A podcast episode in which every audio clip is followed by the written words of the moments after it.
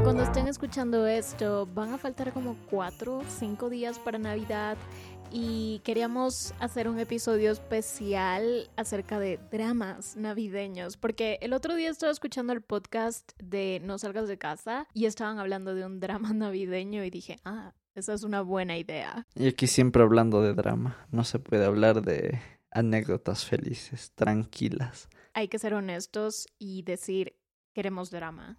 Nos gusta el drama.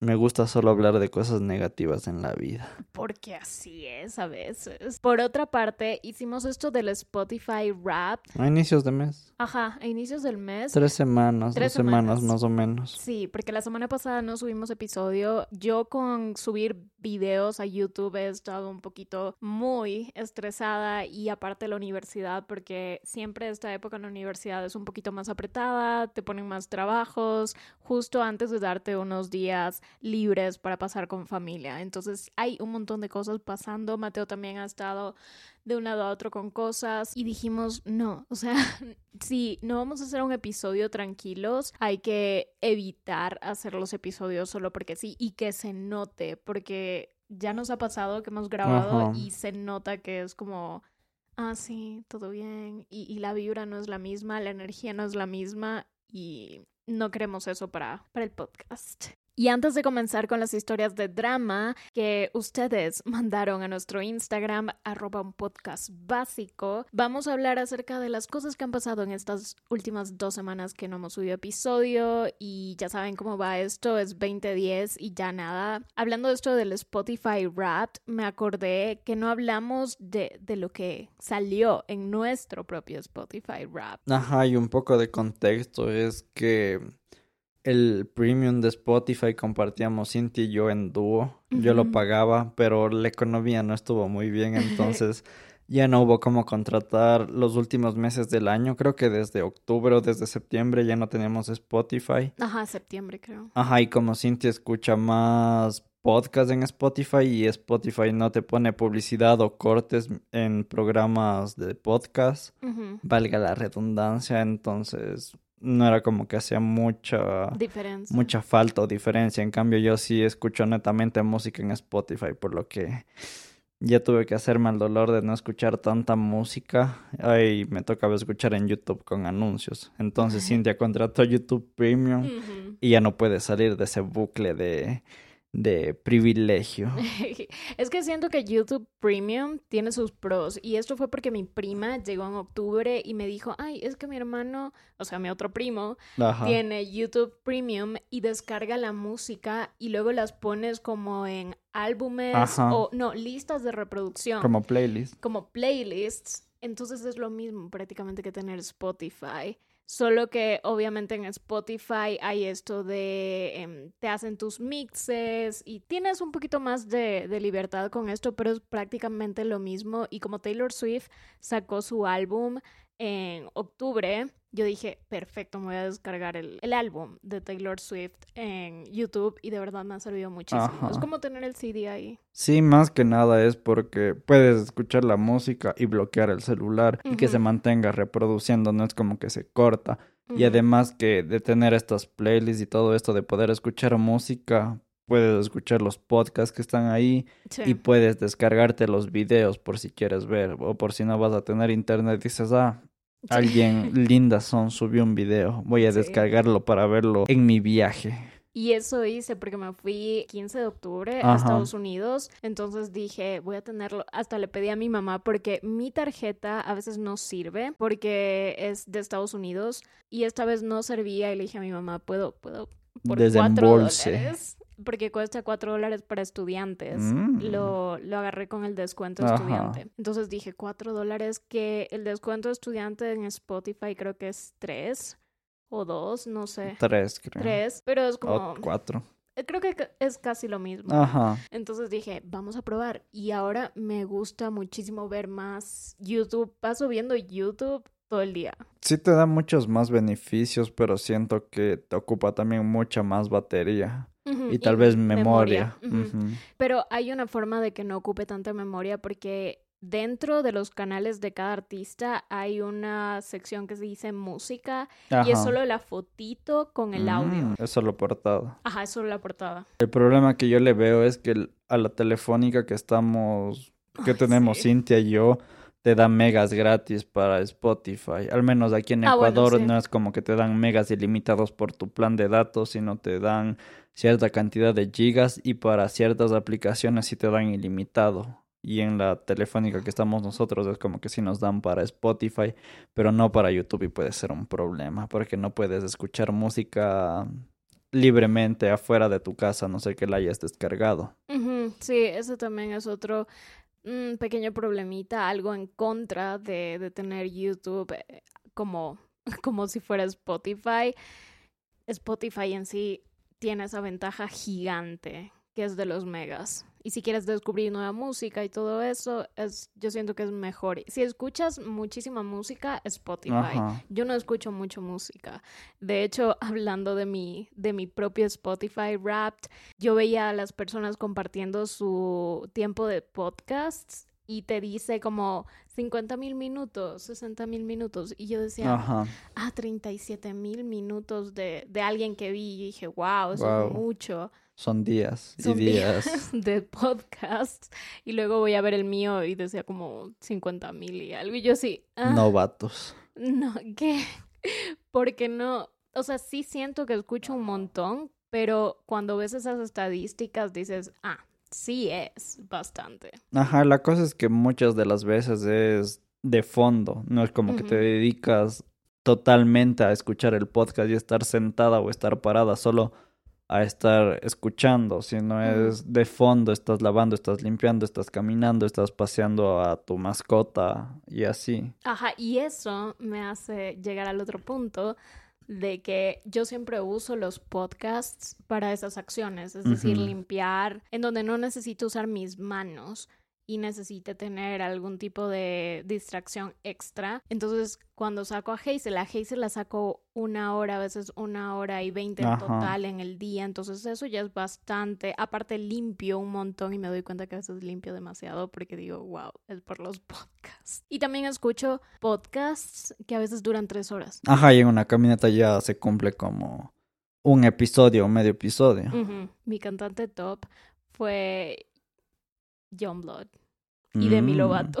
Ajá, y por lo que- general todos los años ha sido Taylor Swift. Sí, como justo dejé de usar Spotify y luego Taylor sacó el álbum a finales de octubre. y-. O sea, no había manera de que yo estuviera escuchando Taylor con anuncios. Ajá, y la cosa es que el rap de Spotify se cierra a finales de noviembre, entonces hubiera sido un mes de escuchar el álbum, no creo que haya subido tanto a las estadísticas. Yo creo que sí. Ah, Lo hubieras sí. escuchado 24/7. Puede ser, puede ser.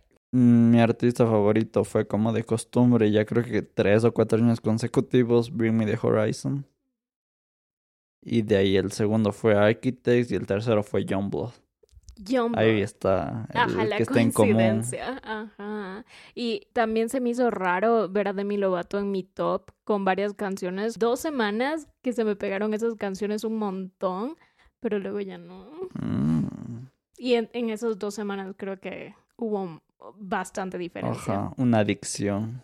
Hasta le dije a Mateo, escucha, y ponía el álbum en, en el carro y todo, y así como... mm. Siempre me salía Taylor Swift en los últimos años.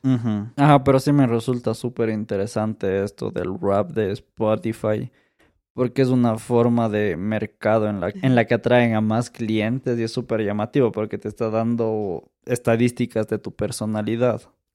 Sí, también te decían cosas así, ah, en la noche Ajá. tú escuchas más sonidos de ASMR, en el día escuchas música de rock. así. Ajá, y también te da como la música que tú escuchas tiende más a ser Melancólica. melancólica, triste, alegre y así. Eso es un punto a favor y otro punto negativo de Spotify es que su aleatorio apesta. Sí, hay videos de YouTube diciendo que Spotify tiene un pésimo sistema, un pésimo algoritmo de, de aleatorio. Cuando tú pones aleatorio, te sale la misma canción como 10 veces. Algo cool que hicimos esta semana fue que horneamos pizza. Hice pizza Sí, con el apoyo de Cintia. Apoyo moral. apoyo moral. Ahí pueden ver que está en su último video. Ajá, en el canal de YouTube em, lo subí como un video independiente, un mini blog y decoramos mi casa un poquito y aparte hicimos estas pizzas porque yo había visto Ajá. un reel de un chico haciendo una pizza de hombre de jengibre en tipo espíritu navideño. Ajá, pero sí nos quedó súper bien. Entonces ahí si quieren ver cómo quedó, ahí está el video. Sí. Pero fue como una actividad cute porque siempre quisimos hacer pizza, pero no nos dábamos como el tiempo para poder hacerla porque la mayoría de veces que vamos a pizzerías no tienen pizzas veganas con queso vegano, sino solo son masa e ingredientes sin queso. Y yo ya me estaba fastidiando de eso porque siento que por una parte sí está bien, es bueno que tengan esa opción, pero por otra parte la pizza debería tener queso.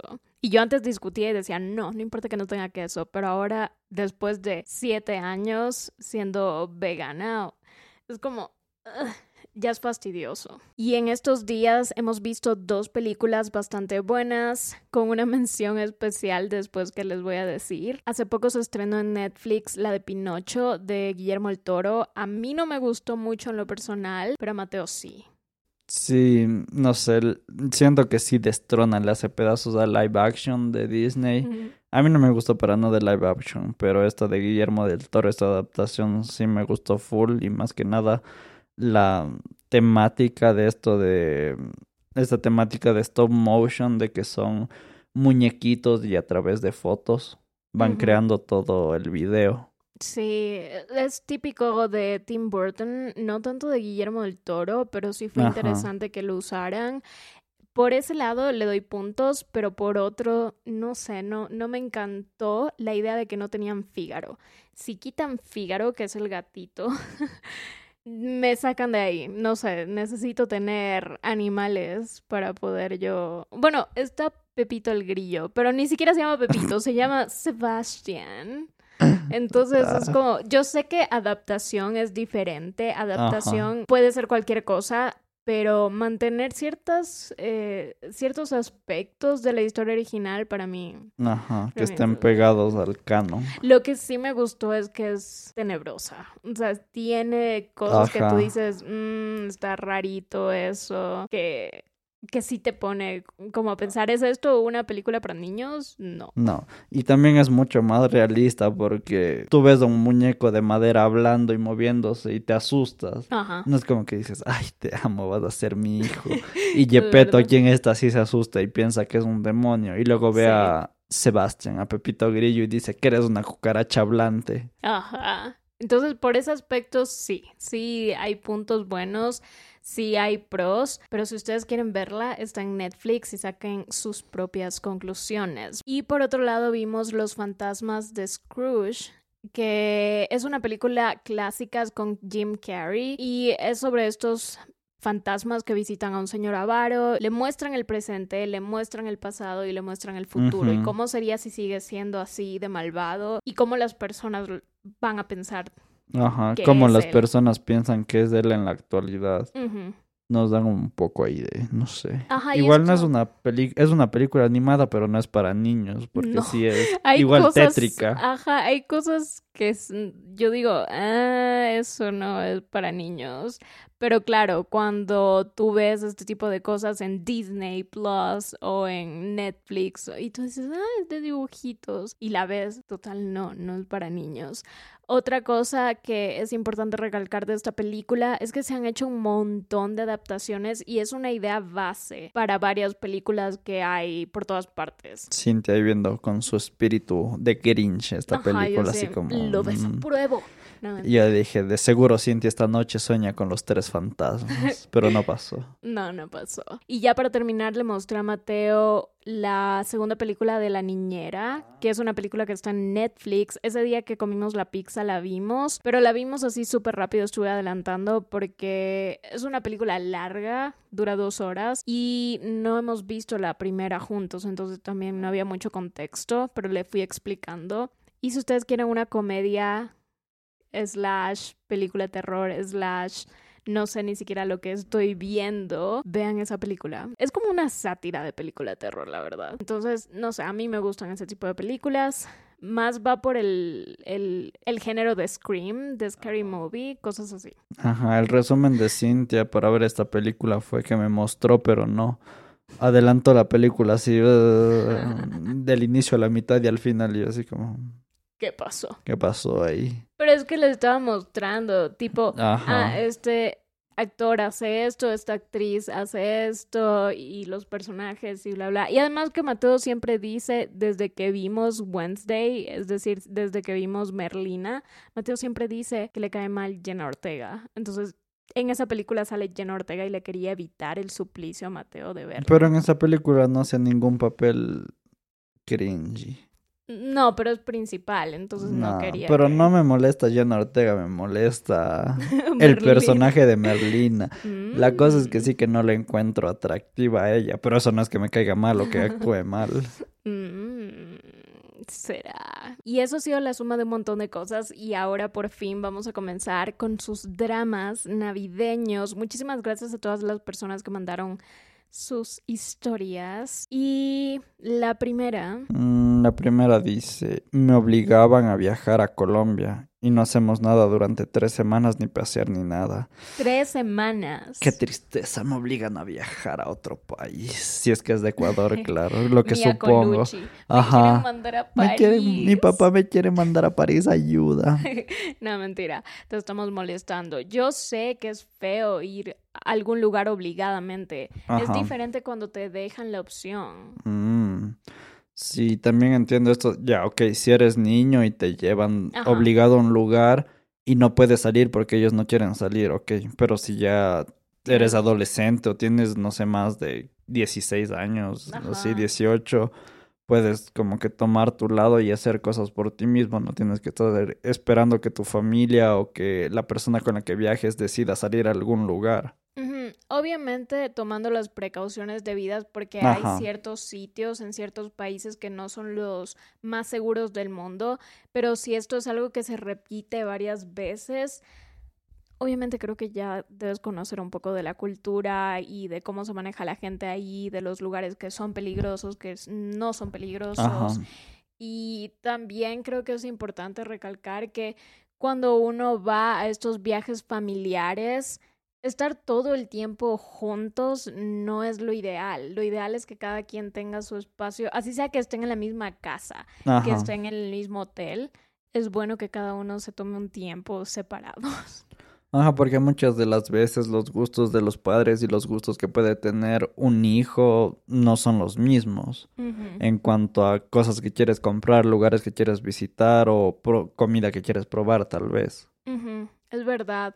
Yo, yo también no soy muy partícipe en estos viajes grandes familiares porque personalmente nunca me han gustado. Entonces puede ser que tu personalidad sea así, de que no te guste estar en un grupo súper grande por varios días. Y yo por eso no viajo mucho a mi ciudad de, en donde crecí, en donde está la familia de mi mamá, cuando es esto de Navidad o Año Nuevo. Porque sí, o sea, no siento que es lo lo que realmente yo quisiera hacer. Alguien dice, la incomodidad que nadie te regale nada. Eso Mm. es dramático. Depende de la situación, o sea, si es que ya hay la costumbre de, o ya está implícito de que te tienen que regalar algo, de que hay que regalar algo. Y luego tú eres Sí. la única persona. Ajá, o sea, en esa situación sí es, debe ser súper incómodo en la que todos reciben regalos. Tú das un regalo y no recibes ninguno, así es Y te como, quedas así, ah, ah, ¿qué? ¿qué hago? ajá.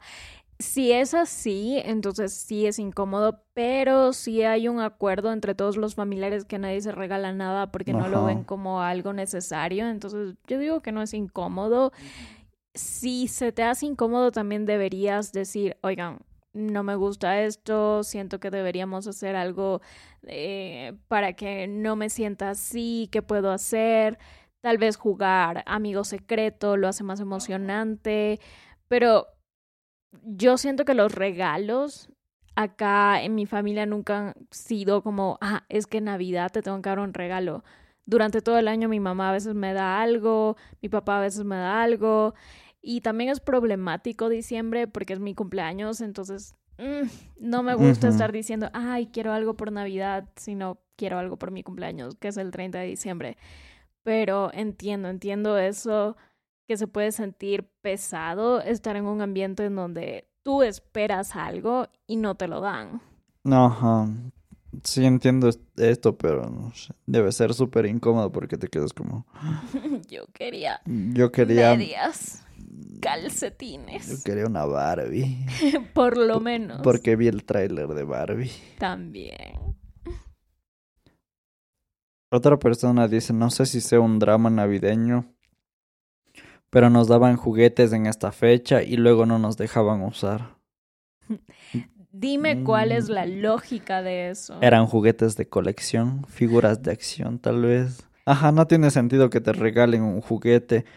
Al regalártelo ya es propiedad tuya, como que ya tú decides qué hacer con él.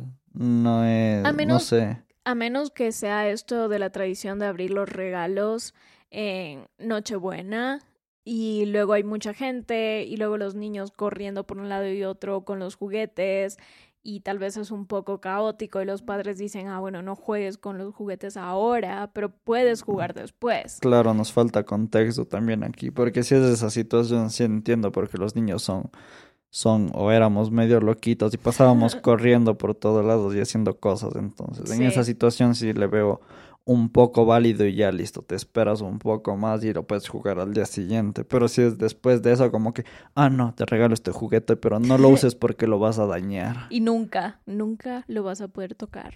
Lo voy a poner en otro lugar para que no, no lo veas. Ahí sí está medio extraño y no entiendo, porque los juguetes son medio caros a veces.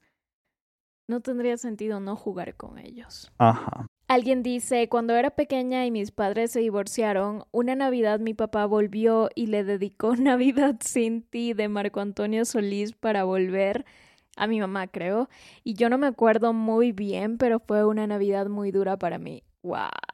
Mm, O sea, creo que Navidad es la segunda fecha más random para reconciliarte con alguien después de su cumpleaños.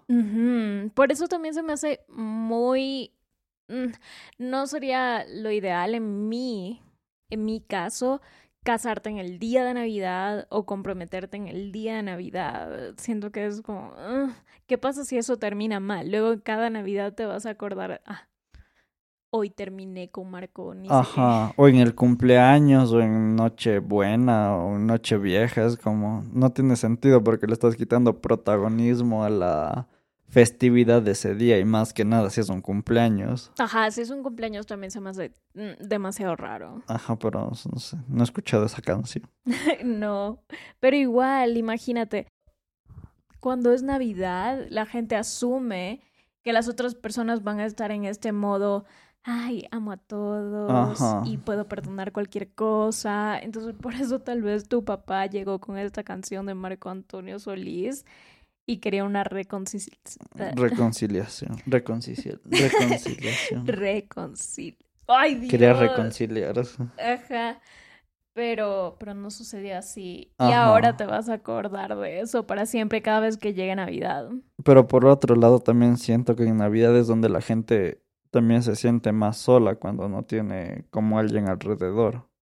Mm, sí, por eso no es bueno estar todo el tiempo diciendo, ah, es que en Navidad tienes que ir a un montón de, de cenas, un montón de eventos, sí o sí. Si alguien quiere estar en su casa y no lidiar con un montón de emociones y con gente y con compromisos, está bien.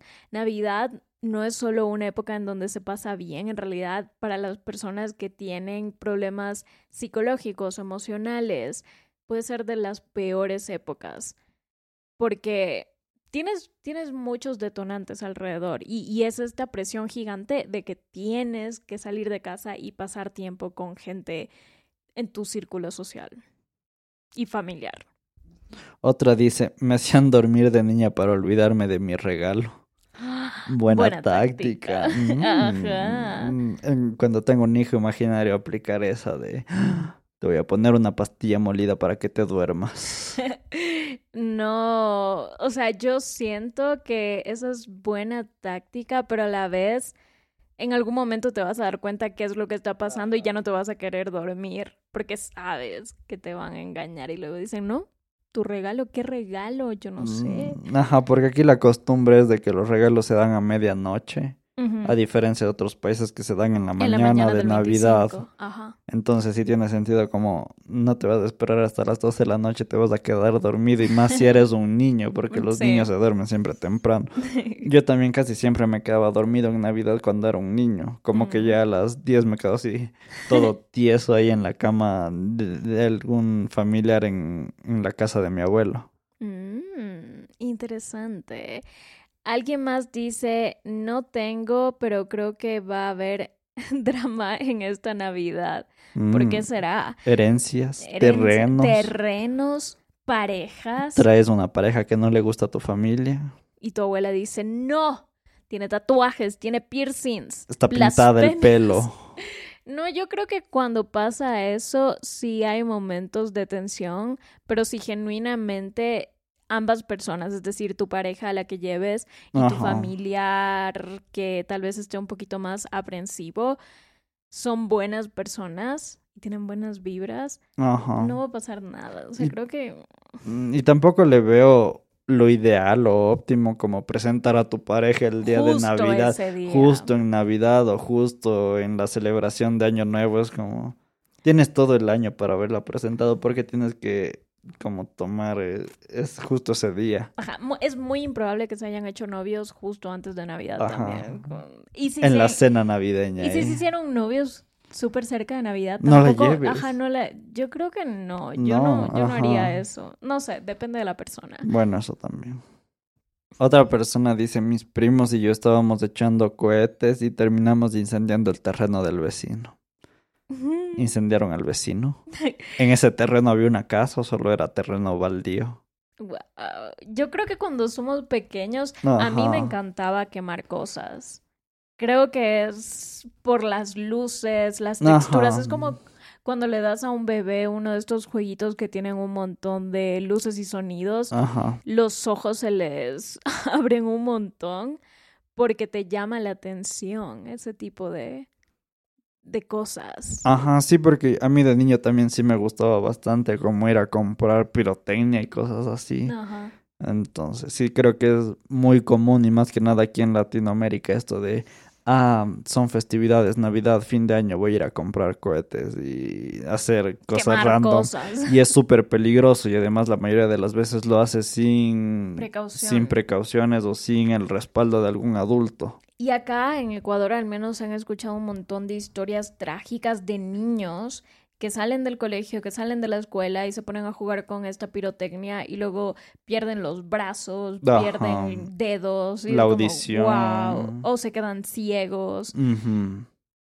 Y aún así hay un montón de gente que cada año compra pirotecnia y yo no entiendo y tampoco entiendo por el lado de que los animales sufren un montón con estos eh, fuegos artificiales, con los sonidos tan fuertes. Y, y, si yo fuera un animal, es como, ¿por qué? Mm, sí somos. sí somos, pero no somos, no estamos indefensos, no es como. Ajá, sí entiendo, era broma. Pero igual también siento que con el pasar de los años se va viendo mucho menos. Porque cuando yo era niño era todas las personas usaban pirotecnia o cohetes y ahora ya no se ve tanto. O sea, hay bastante, pero no se compara con lo que era hace unos años. Ojalá que la generación Z termine con la pirotecnia de una vez por todas. Alguien más dice, desea comer mucho y sentirme culpable y luego hacer escándalos de enojo e irritada por eso. Creo que por esa razón también muchas personas durante esta época se ponen en modo a la defensiva, en modo estresado, porque hay momentos en los que te ponen comida enfrente, te ponen en estas situaciones en donde obligadamente tienes que estar en un ambiente lleno de comida y si no comes de la forma en la que las otras personas esperan que comas, ya sea muy poco o mucho o lo adecuado entre comillas, hay un montón de, de, ataques y conversaciones y que la tía te dice tal cosa y que el tío bla, bla, bla. Entonces eso genera ansiedad, eso genera este ambiente tenso. Ajá, más que nada es por los comentarios, creo, de las personas porque no se miden tanto y porque en lo general todos comen juntos y es como... Mm, creen que tienen la la confianza o la cercanía como para hacer chistes o decir cualquier comentario fuera de lo normal. Y hay gente que genuinamente piensa que no está mal decir, ay, Jorgito está más gordito, ay, Jorgito está más flaquito. Piensan que está totalmente bien. Ajá, depende de la vibra de la familia, porque si tú haces y te hacen también, es como que ya ahí está pero si ellos hacen y tú no haces nada, es como que no estás permitiendo esas cosas porque te dirían eso. Es verdad, es verdad. Y lo que se puede hacer a veces es, evitar ese tipo de ambientes o simplemente ir, pero poner límites y decir, ok, mm, tal vez no quiero comer esto, tal vez sí quiero comer esto. Eh, y yo sé que también dependiendo de la edad que tengas es diferente porque a los 14 años no puedes decir, uy, no quiero ir. Bueno, en realidad sí. Mis papás me decían, bueno, si no quieres ir, no quieres ir. Pero depende de cada familia, en serio. Otra persona dice, el año pasado nos quedamos sin cena navideña y no había nada de comer en casa por alguna extraña razón. Fue divertido, pero sí teníamos muchísimos postres. Mm. Cada año en mi casa no celebramos, no hacemos nada de cena navideña. Nunca hemos hecho cena navideña. Eh, mis tías sí, y a veces íbamos a la casa de ellas a comer, pero mi mamá no, cero. Entonces, me acuerdo muchas veces, muchos años, mi cena era un sándwich de queso. A grilled cheese. Con prosecco. Con prosecco. Spagliato. Negroni. Y también nunca he sentido que es obligado el tener una cena por esta razón. Es como, ah, es otro día, otra noche. Al menos en mi caso. Es como los cumpleaños, dirías. No hay sentido en comprar un pastel. Ajá, todo el tiempo no. O sea, son costumbres y tradiciones también. Ajá, sí quisiera que que esto se vaya normalizando, porque también muchas veces las personas se sienten obligadas a gastar dinero que a veces no tienen, solo por decir, ah, es que la tradición es que tengo que eh, comprar un pavo y hacer un montón de cosas y que postres y que tengo que invitar a toda la familia y que yo soy el que se encarga de esto. Entonces, también por ese lado, por el lado económico, yo creo que sería muy bueno decir, no, o sea, puede ser otro día, todo bien. Pero ahí son casos aislados también. Mm, lo importante debería ser reunirse con personas que aprecias de verdad y tal vez compartir lo que puedas compartir con las otras personas. Exacto. Pero bueno, esas son todas las historias, todos los dramas navideños. Muchísimas gracias por compartir con nosotros. Y también queremos decirles que si ustedes están pasando por algún momento un poco incómodo durante esta época y la Navidad solo hace que eso se sienta más pesado, tranquilos. Las cosas a veces que uno quiere que, que sucedan no suceden, pero es por algo y se siente bien feo decir, ay, ¿qué es que pasa por algo? Pero luego todo tiene sentido. En serio, todo tiene sentido.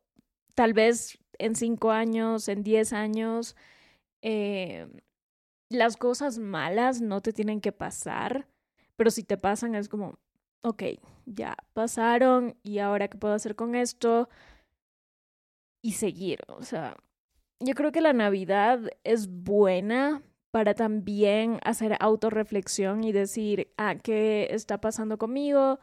Estoy permitiendo, que no estoy permitiendo, que quiero que las otras personas que amo, porque esto es mucho de familia y de amigos, a quienes de verdad yo aprecio lo suficiente como para pasar tiempo con ellos durante esta época, a quienes siento que no debería estar viendo durante esta época porque no me aportan nada y así, ir tratando de poner límites y de hacer lo mejor posible. Como un filtro, algo así, Sí. más o menos. Yo siento que la Navidad es una época así como ah, un filtro para ver quiénes de verdad deben estar en tu vida y quiénes de verdad muestran interés en cómo estás y todo. Ajá, porque en mi caso al menos yo no soy nada religioso, entonces no es como que lo tome por ese lado de nació Dios o no sé, esas cosas. Ajá. Entonces sí lo tomo como por un lado de compartir con las personas con las que estás y no necesariamente dar regalos, sino estar en paz o llegar a un punto de reflexión de perdonar ciert- ciertas cosas con las que también puedes estar en paz. Confirmo. Y eso va a ser todo por el episodio. Ya saben que pueden dejar una reseña acá en Spotify. Cinco estrellas, las aceptamos. Muchísimas gracias. Y sin más, esperamos que tengan una excelente semana, que pasen muy, muy buena Navidad si es que celebran, si es que no celebran, también que sea un día muy bonito y que todo les vaya bien. Y si simplemente es una época un poquito difícil, también buenas vibras, Ajá. traten de hacer las cosas paso por paso. Y a veces uno se autoexige tanto que, que no da, o sea, nuestro cuerpo y nuestra mente tiene límites. Y ya, eso va a ser todo y ahora sí nos vamos. Bye. Bye.